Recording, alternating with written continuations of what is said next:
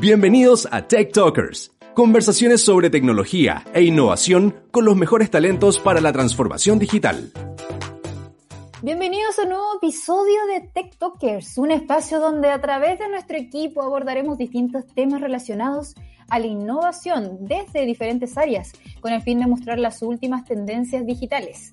Hoy tenemos invitados de lujo y vamos a abordar un tema muy interesante, redes sociales y contenidos digitales. Un aplauso, chiquillos. Vamos a insertar aplausos acá. ¿Cómo están? ¿Cómo están? Francisca Vargas y Eduardo Boley. Voy a dar sus cargos al tiro para que la gente que está escuchando este eh, podcast esté al tanto. Francisca Vargas es Chief Social Media Owner y Eduardo Poliey, gerente de marketing corporativo y digital de BCI. ¿Cómo están? Bienvenidos. Bien, gracias. Muchas gracias por el espacio. Muchas gracias por la invitación, sí. Qué bueno, sí, qué bueno tenerlo. Esto es un tema que también en particular me interesa harto, así que vamos a darle con todos. Primero, quiero que ustedes, cada uno, me cuenten a qué se dedican actualmente. En el banco. En el banco, no en su casa.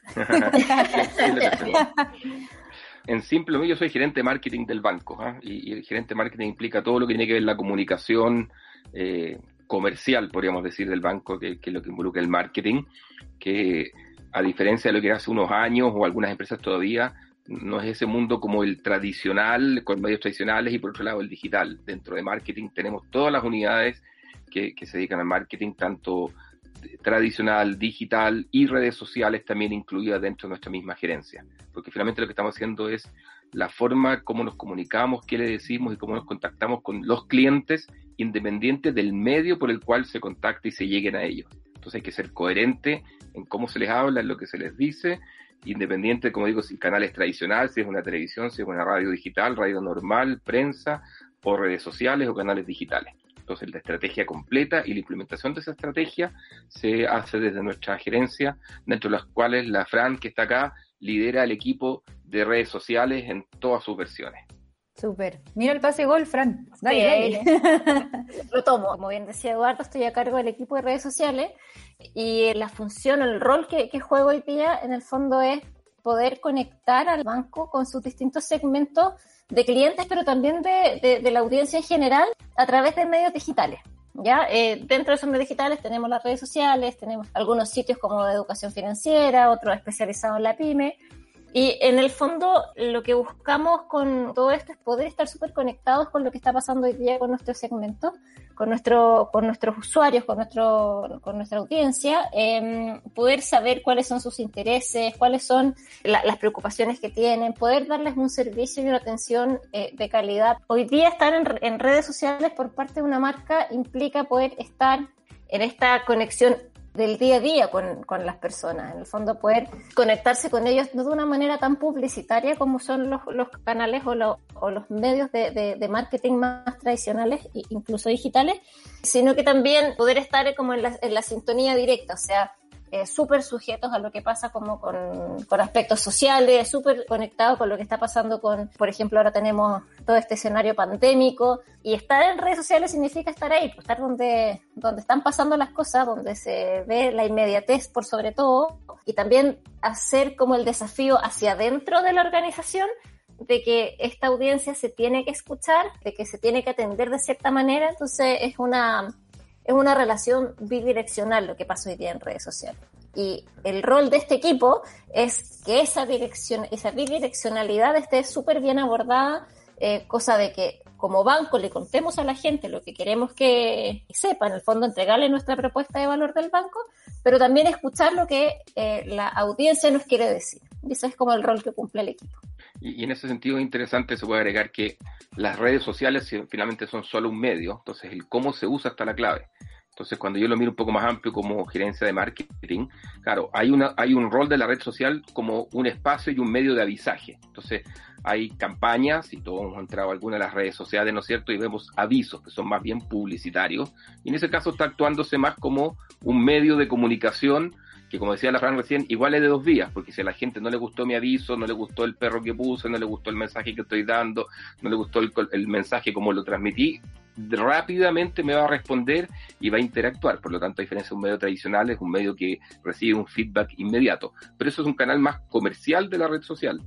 El otro canal es el que comentaba Fran, ya de eh, interacción con la gente, en que nosotros generamos contenido. ¿ah? Entonces viene el Día del Planeta y hay todo un contenido en relación a temas más contextuales, lo que está pasando, los intereses de la gente, ayuda, que a lo mejor no son directamente temas de banco, sino que son temas mucho más eh, cercanos a las necesidades reales de la gente y por supuesto que nosotros tratamos de unir estos mundos que, si tú me sabes, hace 10, 15, 20 años los bancos eran instituciones grandes, frías, lejanas, y los acercamos y los ponemos a nivel de lo que a la gente le interesa y los temas como le gusta tratarlo y una conversación súper directa. Y otra área que usan las redes sociales, ella directamente atención de clientes. Nosotros también tenemos un equipo que es parte del equipo de Fran, pero que es otro grupo que ya se dedica directamente a contestar y a responder dudas, e inquietudes que nos llegan por redes sociales. Porque nosotros podemos hacer una campaña, mira, te, te mezclo todos los mundos, podemos hacer una campaña publicitaria y generar un contenido que hable de un crédito hipotecario y alguien va y te dice, sí, bien tu crédito hipotecario, pero yo fui el otro día una sucursal y tuve que hacer una cola muy larga donde el distanciamiento social no era suficiente. Y entramos en todo un loop de conversación de un tema, un problema puntual, que se responde también a través de los mismos medios que manejamos. Entonces tenéis todas estas distintas aristas que las redes sociales te permiten. O sea, finalmente un cambio de paradigma de la comunicación con la gente. Qué importante. Un gran valor las redes sociales, pero uno tiende como a minimizarlo porque es como algo más cotidiano, pero la verdad que el impacto, como ustedes explican, es mucho más grande. Y en eso, el último punto que debo que la Fran lo nombró, que es súper importante, como son la voz de lo que está pasando afuera hacia adentro. Y en eso nuestro equipo ha jugado un rol súper, súper importante de transmitirle a las gerencias, hasta la alta gerencia, eh, oye, nosotros que estamos viendo esto blanco parece que es un poco gris. Y, y, hoy en día ya se da que directamente de la gerencia preguntan al equipo de redes sociales apenas pasa algo, ¿qué está pasando? ¿Qué está diciendo la gente? ¿Cómo se está reaccionando? ¿Qué están opinando? ¿Les gustó o no les gustó? Entonces, la verdad es que se ha transformado en una herramienta súper potente a todo nivel. Así es. Oigan, pensando también en este, este contexto perdón, pandémico, quería preguntarles a cada uno de ustedes cómo ha sido esto de adaptarse dentro de sus propios roles. Yo sé que son full digitales, pero también es un cambio de escenario completo por el teletrabajo, etcétera, etcétera. Cuéntenos cada uno cómo ha sido adaptarse a este nuevo escenario. Yo podría decirte, Monse, que somos súper, o sea, nuestros roles son 100% digitales, pero estábamos en una dinámica de un trabajo presencial donde teníamos ciertos paradigmas y ciertos comportamientos eh, eh, inherentes que, o sea, incorporados que ni siquiera nos cuestionábamos. Entonces, cuando pasa el, escenario de trabajar 100% remoto, de partida nos pone a todos en, la misma situación.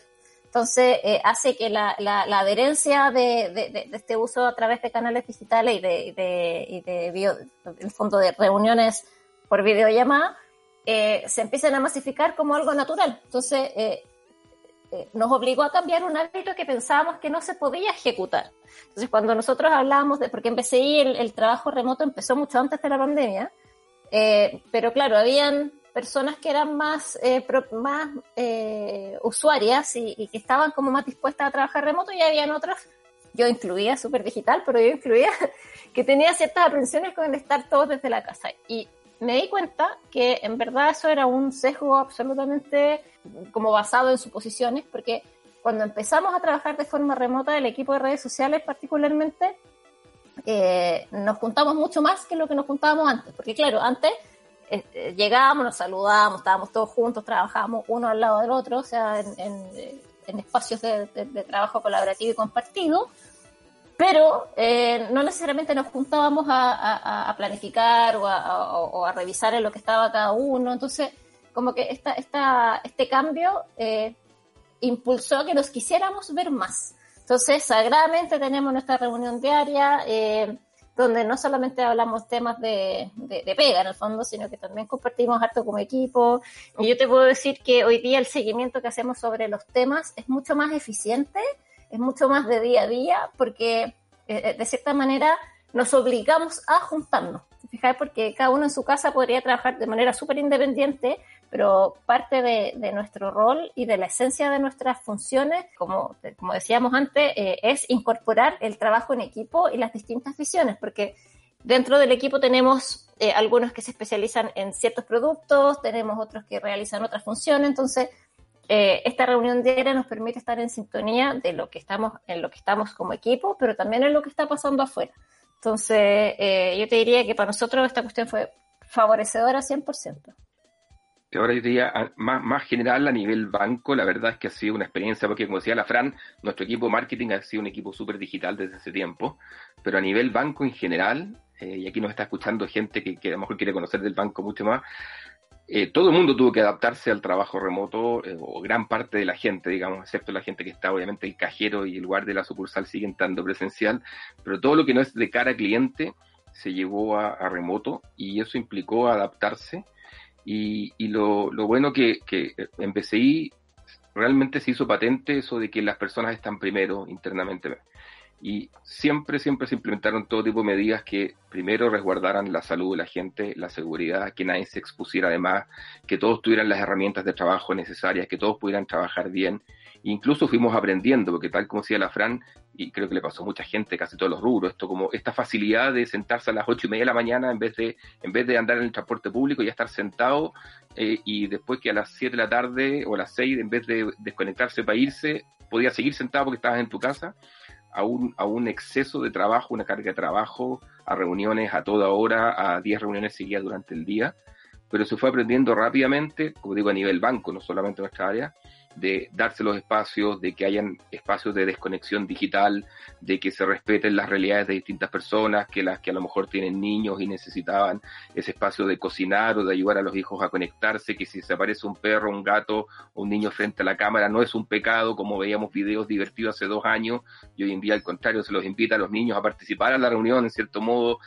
Eh, a después de las seis ya no trabajar, no hacer reuniones después de las cinco y media para que no se alarguen después de las seis. O sea, fuimos aprendiendo como banco y, y empujados un poco por la gente que se dedica a la gestión de personas a ayudarnos desde los líderes hasta, hasta todos los colaboradores a interiorizar como esas reglas de comportamiento de trabajo para lograr un, un equilibrio de vida y trabajo saludable en tiempos que no son nada fáciles para nadie, porque desde los que viven en familias gigantes hasta el que vive solo, todos tienen distintas realidades y son todas difíciles.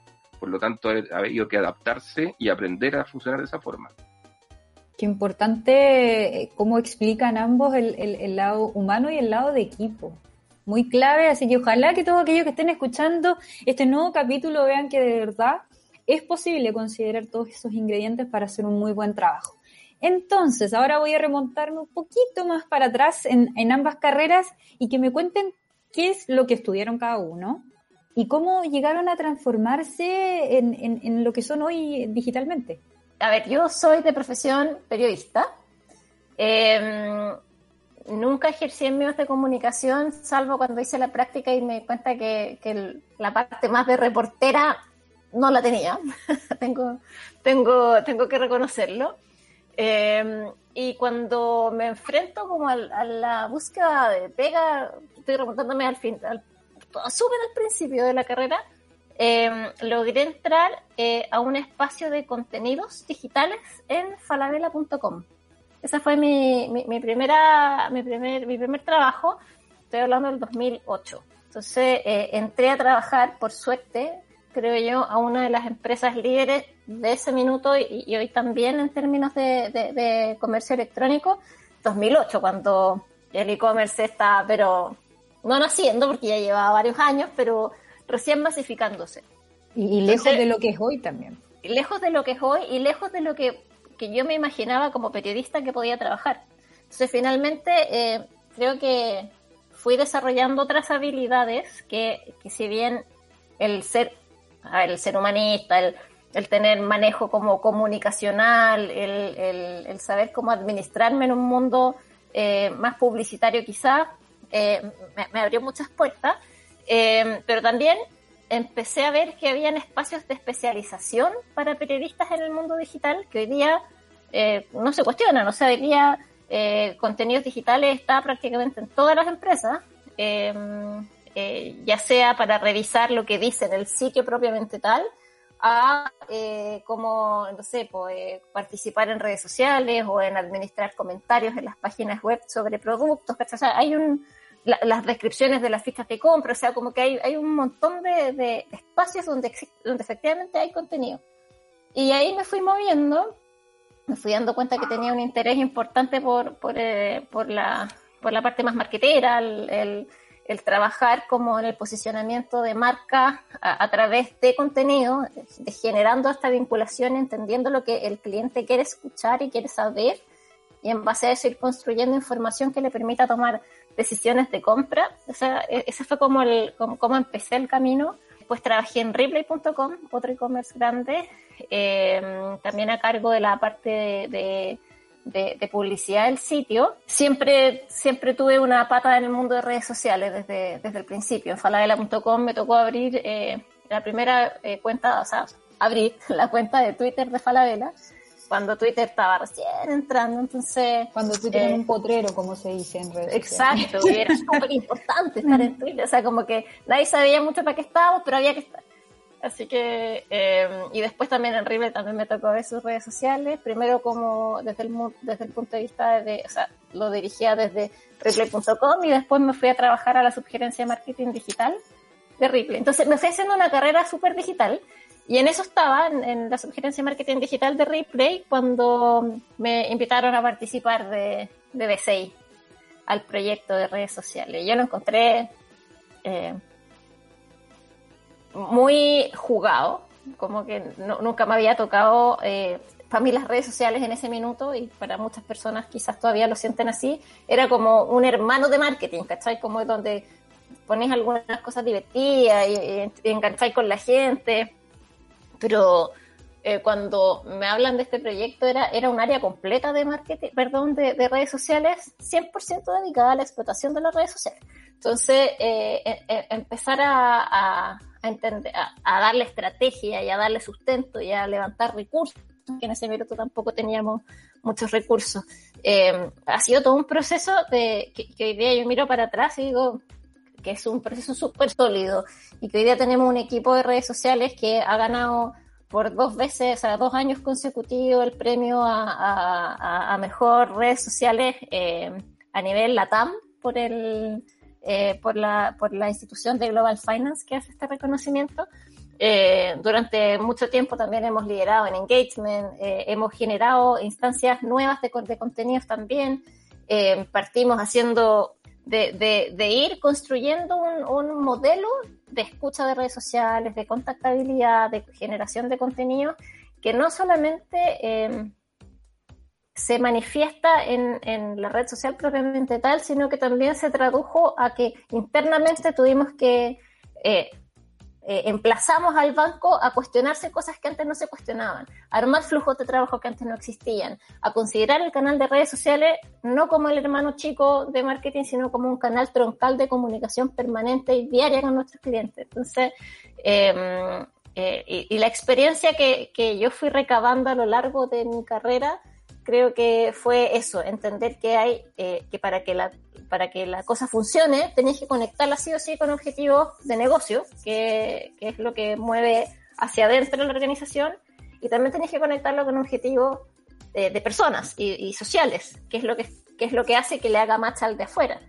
Entonces, eh, estar conectada en, con, eh, con esta experiencia de lo que fue un faladela.com, donde, se, donde aprendía los conceptos digitales más básicos y más, eh, eh, más, más, duros del marketing, después a un replay donde empecé a tomar equipos más grandes, como que el trabajo empezó a tener un mayor alcance y finalmente aquí en, en BCI, donde todo ese conocimiento de áreas de, de, del punto de vista más de marketing, eh, traerlo también hacia el banco para explotar sus redes sociales. Eso, no, no, no en breve, Creo que está súper, súper completito. Ahora, por favor, Eduardo, cuéntanos cómo partiste en este camino. Me soplaron que trabajaste en ciertas marcas populares de tecnología. Eh, me refiero a cierto Google y cierto Apple. Mira, yo soy ingeniero civil industrial mecánico, ¿ya? Oh. Eh, pero yo soy un poquito más viejo que usted, entonces yo cuando estaba en ingeniería, para seguir la especialidad de computación, que siempre fui computín, en una época que no existía internet y apenas habían computadores.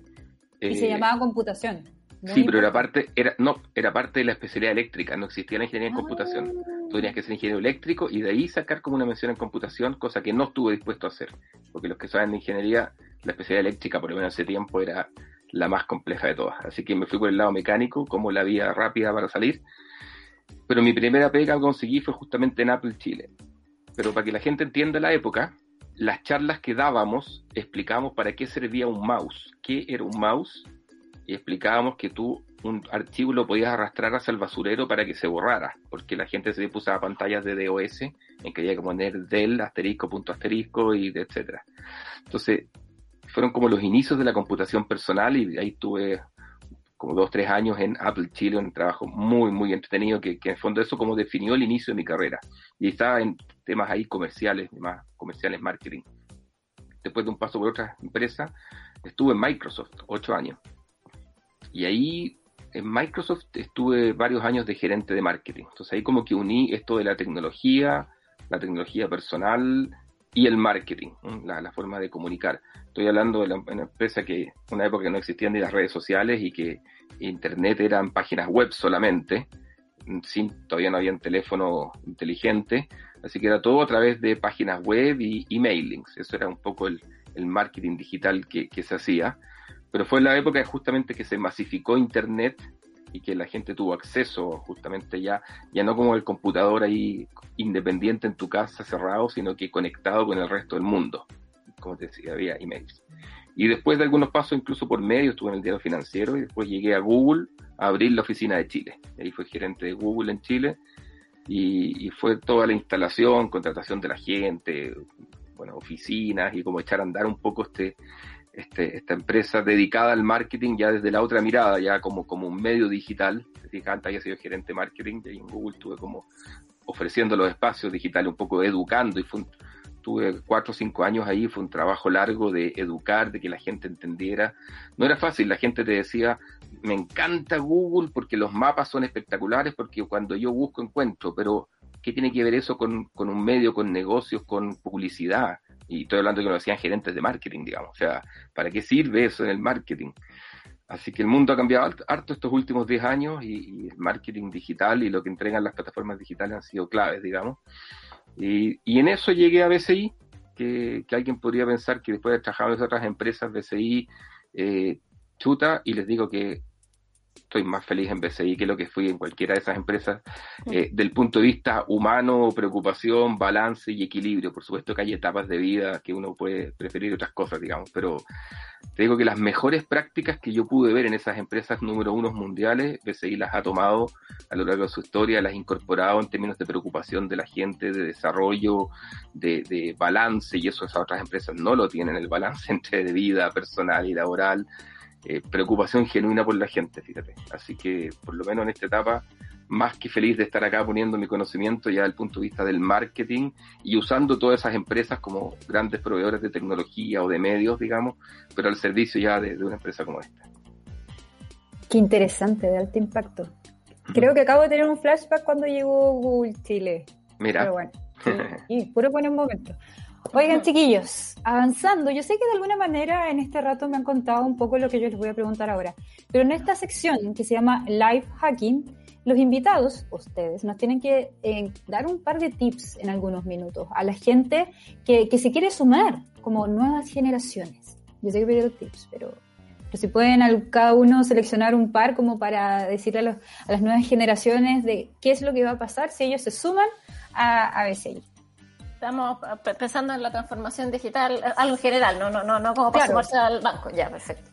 Eh, yo te podría decir que la transformación digital eh, abre el espacio para todas las empresas del rubro que sea, de la industria que sea, de, de, cuestionarse lo que están haciendo hoy día y hacia dónde quieren llegar. Replanteamiento de visión, eh, poner, buscar la manera de lograr siempre poner al cliente al centro, de digitalizar procesos, de, pensar cuál es el siguiente paso, de pensar cuál, de pensar quién es el que te va a venir a quitar el piso en el fondo, eh, el, el, el, que va, el que va a inventar algo lo suficientemente disruptivo para sacarte de tu, de tu negocio. Entonces son preguntas que eh, quizás se puede pensar que son eh, de grandes empresas, pero aquí eh, creo que la transformación digital, la gracia que tiene es que a, eh, aplana la cancha. Entonces hoy día una pequeña fintech, hoy día un pequeño emprendimiento puede ser muy exitoso, puede acceder a rondas de capital que lo van a convertir probablemente en un próximo unicornio y que no tienen nada de historia, que no tienen nada de gente, que no tienen eh, eh, nada de, estructura física, que son 100% digitales. Entonces, conectando con, tu pregunta en que, en qué hay que fijarse, es que lo que viene ahora es especializarse en capacidades nuevas. O sea, hoy día la, reconversión laboral tiene que ser un tema importante en todas las industrias. Eh, lo que aprendimos en el colegio y en la universidad probablemente está obsoleto. Eh, entonces la, la, invitación es a reinventarse constantemente, seguir aprendiendo, seguir mirando eh, qué, pasa en otras industrias y no quedarte con la mirada eh, chica de lo que estás haciendo tú ah, de, eh, de forma local, eh, estudiar, em, conversar con personas de otras industrias para saber en qué están, em, desarrollar capacidades de, conexión emocional con tus, compañeros de trabajo, con la gente que te reporta, con tu jefe, eh, el, el, autoadministrarse y el, el, el, conocer como las limitaciones que cada persona tiene en términos profesionales, 100% relevante es tenerlo súper claro porque es la única manera como de, abordar las brechas que, que se te van identificando. Eh, otras cosas de que da lo mismo lo que estudiaste, y esto creo que se lo he dicho a más de una persona, da lo mismo la carrera que estudiaste para los que ya salimos de la universidad hace rato, lo importante es eh, qué estás aprendiendo hoy día y cómo el, aprendiendo, cómo el aprendizaje que estás eh, realizando hoy te sirve para tus objetivos futuros. Plantearse objetivos, saber dibujar tu camino, saber qué te gusta hacer, saber qué no te gusta hacer y, y en base a eso eh, eh, eh como trabajar para poder lograrlo, eh, apasionarte por lo que haces, trabajar sin, sin, gana, eh, te va a servir para llegar a fin de mes, pero no te va a servir ni para crecer, ni para desarrollarte, ni para autodesafiarte. Entonces creo que todas esas cosas hoy día en la transformación digital no son un deseable, son un deste. El, el, que no tenga ese chip hoy día en este, en este contexto va a quedar, su pega va a quedar obsoleta, eh, y su, sus habilidades van a ir quedando en el pasado. Entonces, si bien creo que hay un tema que, que es de fondo y que debiera hacerse cargo todo, la, academia, el gobierno, las empresas, en, en, promover esta reconversión laboral, el comentario para esa persona que está escuchando este podcast es que eh, la motivación inicial y las herramientas las, las, también las tiene que buscar uno, que tenéis que ser lo suficientemente busquilla como para poder eh, desarrollarte y que la capacitación no te, no te la van a entregar, te la tenés que buscar. Es como la autogestión en este nuevo entorno laboral, creo que es otra clave a, tener en, cuenta. Súper, gracias, Fran. Yo Fran Francisca, yo he estado todo el rato diciéndole Fran, muy, muy tatuado. No, está bien, así me dicen. y Eduardo, por favor, láncese con un consejo súper alineado con, con, la Fran. absoluto, todos los puntos que marcó son exactamente los que yo iba a decir, digamos, pero, pero quiero reforzarlo, desde, algunos que quiero a lo mejor reforzarlo. Yo le diría a, a, los que están escuchando que tienen algún interés de entrar en el mundo digital o de consolidarse. Hoy día son todos digitales, así que en realidad, pero que tengan algún sueño es creérsela y tener ganas, porque hay varios indicadores, como decía la Fran. Primero, lo que estudiaste da lo mismo. O sea, es una base que incluso te va a aportar, porque hoy día lo que se busca en los equipos es la diversidad, y diversidad no significa color y otras cosas, sino que también significa eh, distintas capacidades. Yo a la Fran trabajamos juntos y a veces le llamo y le digo, la Fran, tú que eres periodista y sabes escribir, eh, yo soy ingeniero mecánico, eh, ayúdame en esto. O sea, ese background que ella tiene, quizás que un equipo de digital o de marketing hace 5 o 10 años eran solo ingenieros comerciales y a la gente publicidad, Hoy día la diversidad y el complemento que te entrega gente con formación más humanista es súper valioso. Eh, en Google me acuerdo que teníamos gente que no había estudiado nada, había estudiado literatura, había estudiado arquitectura y tenían cargos técnicos de, marketing, de administración de plataformas, porque, porque la mentalidad es mucho más abierta. Tú hiciste una carrera de, bachelor en literatura inglesa y después te hiciste los cursos y después te metiste en el mundo del marketing y aprendiste y a lo mejor tienes desde ahí mucho que aportar a esa estructura que solo los ingenieros pueden.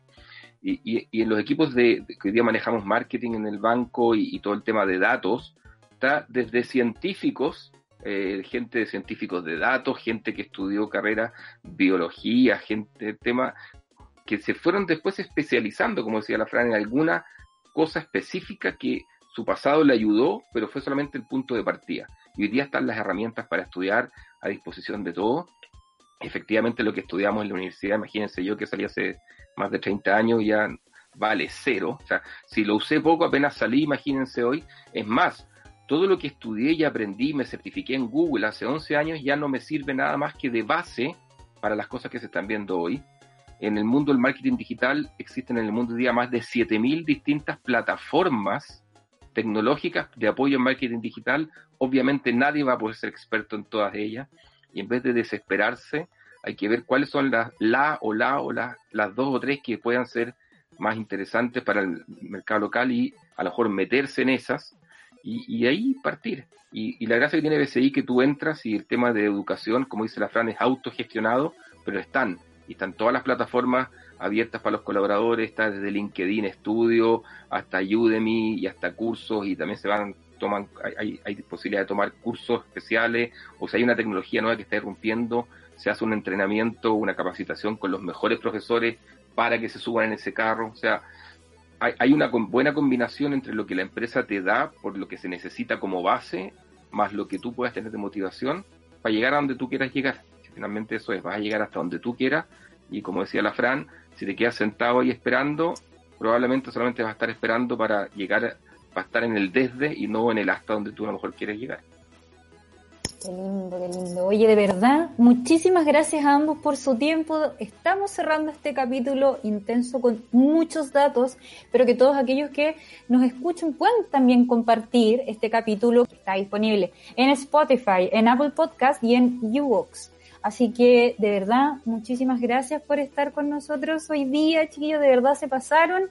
No se pierdan un próximo capítulo. Les habló Monserrat Lecaros, periodista de tecnología, aunque usted no lo crea.